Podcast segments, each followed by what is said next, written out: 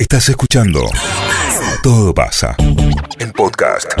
Bueno, qué momento. Bueno, Eh, vamos a, a tener un, este, un, un regalo. ¿no? Este, me, ha hecho la producción de, de, este, alguien que yo quería contactar hace tiempo porque, bueno, eh, lo he visto, lo hemos visto en numerosas eh, notas y sabemos lo, lo agradable, lo, lo formado, lo generoso que es a la hora de dar entrevistas. Eh, vamos a hablar con Carlos Rottenberg. ¿Qué les parece? Productor, empresario teatral. Hola Carlos, ¿cómo estás? Hola, buenos días, ¿qué tal? Buenos días, buenos días, querido. Un, un placer enorme hablar contigo. Eh, Muchas gracias, igualmente. este, es muy, muy placentero escucharte. Es más, este, en algún momento, uno- una frase que dijiste que ahora no recuerdo cuál es, fue este, mi, caba- mi caballito de batalla para explicar algunos fenómenos del espectáculo. ¿Cuántos años ya estás este, en el- como empresario teatral, como, como productor? ¿Cuántos años llevaste de carrera? 47. Ay, por Dios. 47. Por Dios. Empecé, empecé a los 17 y tengo 64. Empezaste a los 17 no siendo eh, parte de una familia de, de- de gente de teatro ni del espectáculo, ¿no? Así es, así es. Un tema de vocación, una vocación temprana que arranca a los cuatro años. Ajá. Arranca a los cuatro años en el jardín de infantes. ¿Cómo es esto? Interesándome, conocer eh, que era un cine, no el teatro, ¿eh? que era un cine. Sí. Eh, mi mirada se iba siempre a la puerta de cualquier cine cuando iba o me llevaban en, un- en la provincia de Buenos Aires, en una localidad que se llama Lomas del Mirador. Sí. Allí mis viejos alquilaban un departamentito chico y en diagonal estaba lo que era el cine de, de- de- de la localidad, ¿no es cierto? Ajá. y, y me llevó eso eh, en mi época de infante a mirarlo con atención. Ya a los ocho años, cuando eh, cuatro años después de aquello, a los ocho años yo tenía plena conciencia que quería dedicarme a, a exhibir cine. Terminé siendo exhibidor de teatro en realidad, Claro. pero, pero comencé exhibiendo cine y fue una, una vocación temprana que se convirtió también tempranamente en, en profesión, ¿no? Claro. Eh, digamos que eh, yo siempre digo que tanto en la secundaria, en la primaria primero y en la secundaria después, siempre estudié lo justo para pasar de grado o de año. Pero en realidad lo que yo quería saber es dónde quedaba el monumental de Rosario o qué fue de la vida del Rex, Sí. convertido en iglesia o por qué quedó cerrado el Atlas en evento tanto tiempo. Estoy hablando de Rosario porque estoy hablando con Rosario. Pero Absolutamente. esto me pasa, pero me pasa en cualquier lugar del país porque mi especialidad fue seguir el recorrido de las salas de cine de entonces trato de hacerlo hasta ahora. Y tengo entendido que mm, llevas un registro de, de- de año por año de, de la actividad del espectáculo en, en todo el país. Conoces todo acerca de eso. Eh, que- No, eh, en Sí. realidad quiero ser claro en eso. En realidad eso se hace hoy, eh, digamos, en forma profesional en la actividad de empresario de teatro y música, eh, que es en definitiva lo que me dediqué, pese a haber empezado esa vocación por el cine. Lo que sí aquí se ríe, yo estoy contratando chéveres de Mar del Plata, y lo que sí hago, digamos, de los 47, las- de los 47 años de trabajo, 44 son temporadas en Mar del Plata con esta. claro. Y, y lo que sí hago aquí en Mar del Plata es llevar a la vieja usanza unas libretitas donde temporada tras temporada voy pasando la temporada para llevarla en el de baño. O sea, no necesita la computadora cuando en plena playa alguien Claro. me pregunta cómo fue la temporada de fulano hace cuatro años atrás o 12 años atrás. Impresionante. Y con una pandemia en curso, porque esto no, no ha terminado, ¿cómo está la situación hoy eh, en, en Mar del Plata, digamos, como la plaza que otrora era la principal, hoy ya no, ya en los últimos años creo que Carlos Paz este, ha estado al frente. Eh, ¿cómo, cómo, cómo se vive esta cuestión en, en cuanto a la producción y, y a la economía, no? No, con respecto a la pandemia, con respecto a la pandemia, obviamente acompañándola desde marzo del 2020, llevamos 23 meses acompañando esta situación como cualquier ciudadano y como cualquier actividad en el mundo, ¿no es cierto? Sí. Eh, y en el caso del espectáculo, eh, la ha atravesado transversalmente. Eh, es real, con muchos cierres de salas al principio, con mucho armado de protocolo, Sí. con mucho cuidado también eh, entre profesionales del espectáculo. Por eso podemos llevar ya más de un año con tantos miles de testigos, no solamente entre los espectadores y espectadoras, también entre trabajadores y artistas. Pensemos que nosotros no trabajamos con mercadería, Seguro. nuestra materia prima son seres humanos. Por lo tanto, eh, tenemos que cuidar dos protocolos, el de asistencia, de la, de la audiencia y también el de la gente que se sube a los escenarios, por un lado. Y, y una sola acotación, Mar del Plata en relación a Carlos Paz, desde el punto de vista eh, numérico del espectáculo y obviamente por ciudad y envergadura, eh, es incomparable, eh, pero porque más allá de lo que llamamos el circuito comercial, Mar del Plata tiene, es una ciudad que tiene eh, teatros públicos, tanto de la provincia como de la, de, de- de la ciudad misma, de municipales. Sí, sí, sí. Es una ciudad que tiene 16 cines, es una ciudad que tiene infinidad de museos, eh, más de 20 teatros independientes. O sea, todo esto es al margen de lo que más brillo tiene, que son esas 10 o 12 compañías que vienen de Buenos Aires a cada plaza, en cada verano. ¿no? Claro, Digo esto para ser justo con cada ciudad cuando, cuando se las mide, teatralmente hablando. Eh, que- Carlos, eh, eh, buenos días. Te, em, te mostraste muy firme, recién decías, trabajamos con, con personas, no con mercaderías. eh, em, te mostraste muy firme cuando tuviste que, que cancelar o cerrar o, o- o por unos días tener eh, una obra, ba- bajar una obra, ¿no? Como, como que no dudaste, ¿no? Cuando hubo casos, digo, respetaste los protocolos y cuidaste tu, tu gente. ¿Te provocó eso algún tipo de reacción negativa de parte de alguien, de algún elenco o del público quizá? No, no, porque, digamos, yo no me muevo por espasmos. Claro. Esto fue estudiado, está escrito en un protocolo. El tema es cumplirlo o no cumplirlo. Lo que yo me propongo, y además eh, no podría ser de otra manera. Primero por convicción personal. Después, esa convicción personal está atada a un tema sanitario desde ya. Pero tampoco podría alejarme del protocolo siendo el presidente de la Cámara de Teatro y Música. Lindo ejemplo sería que Claro, justamente nosotros no cumplamos lo que escribimos con la mano. claro. Entonces, eh, ese protocolo eh, se eh, empezó a confeccionar en el 2020, cuando los teatros estuvieron cerrados. Y, y lo que lo que nosotros hacemos y lo hacemos público, eh, por ejemplo, pasó en la primera quincena de enero, cuando irrumpe sobre Navidad la nueva ola, la tercera ola, Omicron o como se llame, eh, resulta que, que nosotros fuimos claros en autoclausurarnos cuando correspondía, lo hicimos público. Es la única actividad que yo conozco que públicamente salía a decir por una semana, como pide el protocolo, esta compañía no está en cartel. Y, y yo siempre dije, y lo reitero, eh, que para mí cerrar era la manera de seguir abiertos. Claro. Parece un juego de palabras. Sí, sí. Pero si nosotros no cuidamos primero el bordero sanitario, es vergonzoso porque el bordero se usa mucho para el espectáculo, es la asistencia de espectadores y restauraciones. Y yo siempre digo lo mismo, el primer bordero que en cualquier actividad, en esta emergencia sanitaria que nos invade, tenemos que ver es el bordero sanitario. Si logramos mejorar el bordero sanitario, solo ahí vamos a mejorar los nuestros. Y ya esto quedó claro el año pasado, apenas mejoró en el segundo semestre la curva sanitaria, en nuestra actividad la gente volvió al teatro más rápido de lo que yo creía. Pero funciona como espejo. Llegó la nueva ola y otra vez se notó la disminución de público, porque esto es inherente al ser humano, a todos nosotros, que nos pega de una manera o de otra, con más o menos temores. Claro. ¿Qué pensás de estos este, últimos casos sonantes? Voy a, poner de ejemplo lo, lo de Llanola, ¿eh? cuando eh, por ahí tienen que pagar justos por pecadores, se baja una obra entera porque el protagonista está eh, acusado de, este, bueno, de abusos y de, de cosas execrables, ¿no? Eh, ¿Cómo, cómo este, se pueden enfrentar estas cosas para que a lo mejor otros actores puedan ser redirigidos? Eh, es bastante fuerte, ¿no? Es un, es un escándalo feo. Mm, No lo vivo no lo vivo como un escándalo de la profesión, porque son casos aislados particulares. Claro. Lo que sí, lo que sí tenemos claro es que justamente en ADET, que es la Asociación de Teatro y Música, hemos firmado el año pasado un protocolo eh, que justamente habla sobre violencia laboral, violencia de género y todo tipo de violencia que se ejerza en el ámbito laboral, ¿no? Entonces, eh, me parece que de nuevo eh, las normas están para cumplirlas.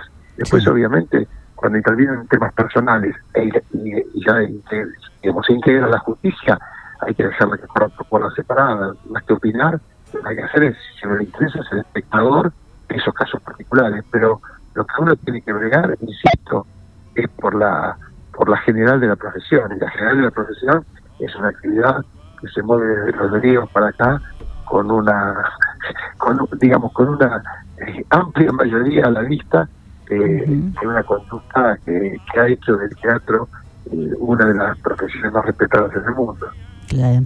Y en estos 47 años de profesión, ¿cuáles fueron los, los momentos de mayor bonanza, em, digamos, de, de, afluencias de públicos eh, en, en, nuestro país este, y, de, repercusión este, económica, no?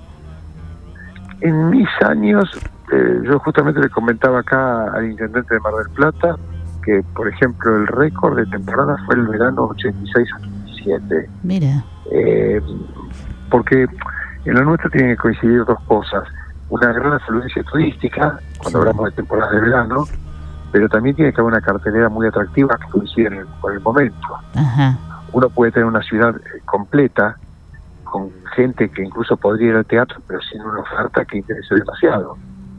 Puede pasar lo contrario, una muy buena cartelera justo en un momento donde eh, el público no está para ir, no está o directamente no está la audiencia. Ahora, cuando las dos cosas confluyen, será el bingo. Bueno, en esa temporada, que fue la temporada récord, con muchas compañías, con los teatros llenos reales, eh, cuando digo grandes me refiero por bordero, no por lo que se ve en la foto de los medios, ¿no? Sí, sí, sí. Eh, bueno, esa fue la de 86-87. Pero ese es un cuidado que hay que tener en todos lados.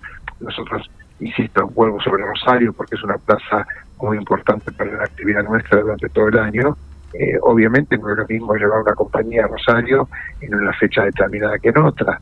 Tiene que ver con lo mismo. A lo mejor la compañía es la misma, pero si uno va en Semana Santa, donde en Semana Santa la ciudad está muy vacía, no tendría sentido buscar esa audiencia que no está. Bueno, por eso digo que hay que eh, estudiar un poquito más eh, dónde encontrar al novio de la novia, ¿no? Claro, claro. El espectáculo y el público. Seguro. Carlos, ¿cómo estás? Buen día, te pregunto. Eh, yo te escuchaba hablar con tanta pasión y tanto, tanto cariño hace un tiempo ya, creo que, si no me equivoco, tres años atrás, de Guillermo Bredeston.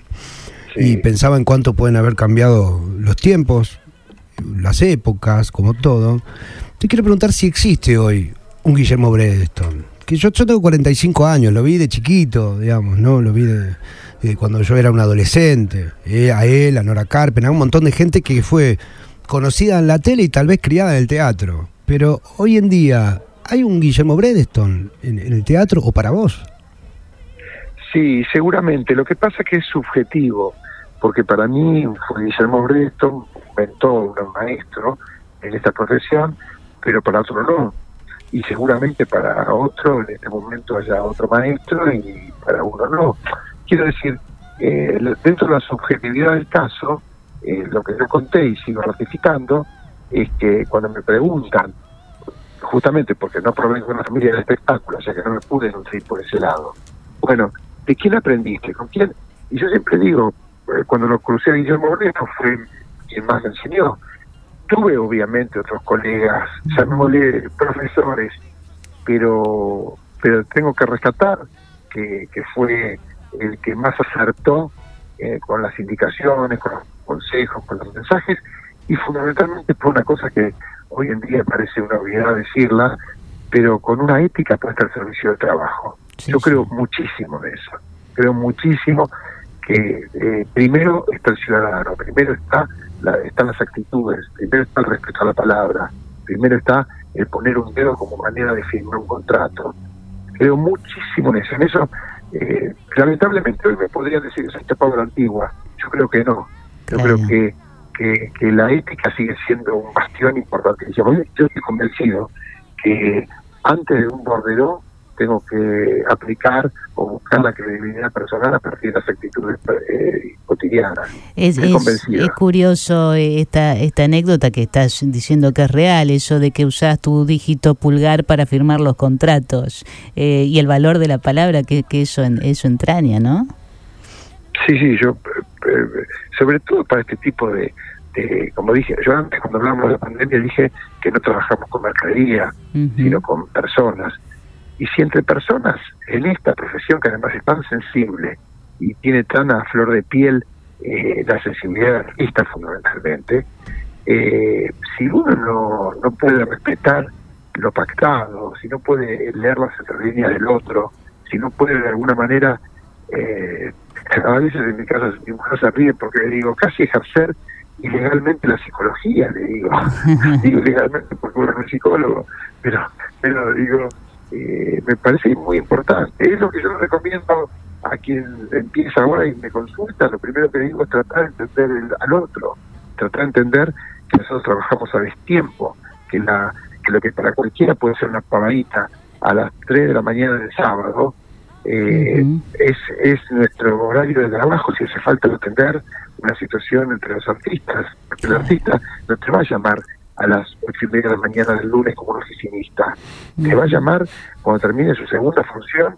y estés terminando de cenar y ahí le agarra una crisis por algo, un tema no resuelto y dice, quiero hablar por teléfono a las dos y media de la mañana, te quiero ver mañana al mediodía.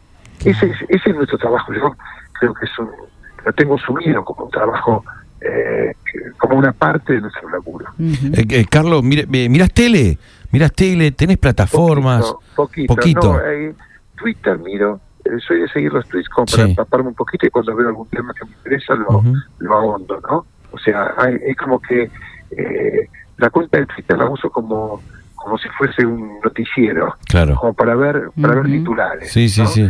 Y a partir de ahí ahondo los temas que me interesan. ¿Y la tele? Pero no, la, la tele no, no, no, no, no. es más.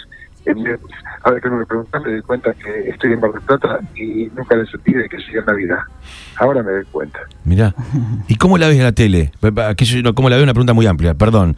Eh, eh, ¿qué, qué te parece? No, no llena veo, de no formatos la de veo. juegos. Y, no, no- no- No, no, es que no la, no la ves. No, soy, no, no quiero hablar sin autoridad para hacerlo. Claro. Porque si recién dije que no lo enciendo, sería, Claro sería un, un- no sé si decir hipócrita, pero al menos sería un irresponsable en, en opinar sobre algo que estoy hace tanto tiempo sin ver. Claro. ¿Y Netflix? ¿Tenés, tenés algún, algún, algún, que algún no. stream? Nada. No, mira, eh, no, vos sabés que eh, en eso soy muy, eh, hago mucho en internet en el sentido de, de responder mails, Sí. recibir mails, o sea, todo lo que es correspondencia. Escribo cada tanto alguna columna de opinión sobre la profesión, eso sí, la subo. Eh, la- cuando digo la subo, la subo a nuestra cuenta de Twitter, ¿eh? Que, que es arroba multiteatro, Ujú. y ahí la publico y muchas veces los medios la toman de ahí, eh, si les interesa el tema. Eh, pero tengo además una, una familia con dos chicos chiquitos a esta edad, de cinco años y dos años la nena, Oh. así que imagínense que Seguro. tengo para entretenerme, entretenerme en- en bastante, con bastante con lo particular. Claro, te entiendo. Bueno, este, muchísimas gracias por este momento que nos has brindado, Carlos, ¿eh? Este, Por favor, y toda nuestra nuestra admiración por todo lo que has hecho y seguís haciendo por el teatro principalmente. Muchas gracias, Por mi amor. Un abrazo, Rosario. Chao, chao. Ah, qué bárbaro, ¿eh? Bueno, qué lindo, tío. Qué lindo. Qué Qué- tipo, qué correcto. Tipo- Parece un tipo de antes, loco, realmente. Sí. Y además que Y, no es tan grande, ¿eh? Es una boluda lo que Ah, estoy ¿eso diciendo. años No tiene? tiene 64. 64. Claro. Es muy joven, ¿eh? Pero digo, muy- parece un tipo de antes, me refiero a que escucharlo hablar de manera Sí, tan correcta. sí, sí. Un empresario Ah. Que dicen, trabajamos con seres humanos, no con mercadería. Exacto. Eso es realmente, no abunda. y que sabe No abunda. exactamente qué pasa acá en el Monumental, Sí, este, sí, qué- todo, qué- cuáles son nuestros sí, nuestros No, teatros, día, está al día, eh, está al día de todo. Eh, realmente es, O sea es que me quise- me fui a fijar por Mirta. cuando le pregunté. Oh, vos sí, sabés yo que- quería, sí, yo quería un de capítulo Mirta. aparte de ¿Cómo no le preguntó por 20 Mirta? años ¿Sabés produciendo a? Mirta Legrand. Para mí es como que no, no, es que no- había tiempo. No, y aparte como que todos le deben preguntar por mal. Bueno, pero si la ves y se manda un Mirta. Fueron los mejores 20 años de Mirta. No, Y no hay sí. ninguna duda, licenciada. Eso de por ahí Fue- habría que haber entrado. Y fueron diferencias ideológicas que tal vez él no tenga ganas de, de- Claro, de de comentar. reflejar. Pero, Para Mirta, mí le pero él ha dicho vida. muchas veces, licenciada, que la amistad no se rompió. No, no, seguro. O sea que de- No, no, debe, no, claro, que Y andaba, además, debe haber un... íntimo amigo de, de Daniel Tiner. Es que ese era el punto, Claro. justamente. Muy amigo de su- Siendo él bastante más chico que Yo Daniel. quería saber ¿no? si había Claro. algún Claro, otro un pibe, ¿Algún carajo mierda, este, produciendo a Mirta. Pero algún otro carajo mierda un poco ¿Sabe más. la cantidad de material que debe Por tener? eso Qué te lindo digo, es. algún otro carajo La mierda. cantidad de Yo más. cuando le material. pregunté de, de de Bredeston. Guillermo Bredeston, Sí, capo. no, eh, no me acordaba el año en que había fallecido. 2018 se Sí, murió hace poquito. Guillermo Bredeston. Pero entre otras cosas, nació en Concepción del Uruguay, Guillermo Bredeston. Sí. Mirá, no sabía. Y tuvo muchos años enfermo. este, Muchísimo, Y Nora, este, que contaba ya en los últimos tiempos que, que bueno, que era algo donde él ya, ella ya había admitido que él ya estaba muerto, ¿no? Este, Terrible. Una cosa bastante fuerte, bastante Bueno, como dijo él, ahora es el dueño de multiteatro, El que multiteatro. era el, el viejo, viejísimo, el Tabarís. Sí, y el, y el Podestá. Eh, claro, claro. Y, Claro. y que, bueno, está, recu- está recuperado, lo trabajan. Él en Twitter a veces co- confiesa, en la, en la cuenta arroba multiteatro, que es de él, por supuesto, que, mm, que prácticamente tiene una administración de, de teatro independiente. eh. Sí, sí, sí. A veces por fuera de, de- del, del mercado oficial, digamos, de los grandes teatros de Avenida Corrientes. Claro. Increíble, no, me, enca- me encanta Rottenberg. Bien la producción, ¿eh? Muy bien. Esto bien la producción. Un lujo la producción hoy, ¿eh? Viste que cuando querés poder, Ay, Después no me dicen cada barbaridad. Sí, sí. No, Nosotros jamás. Sodomita. Estuvo bien. cuando quiere puede. Todo pasa. 973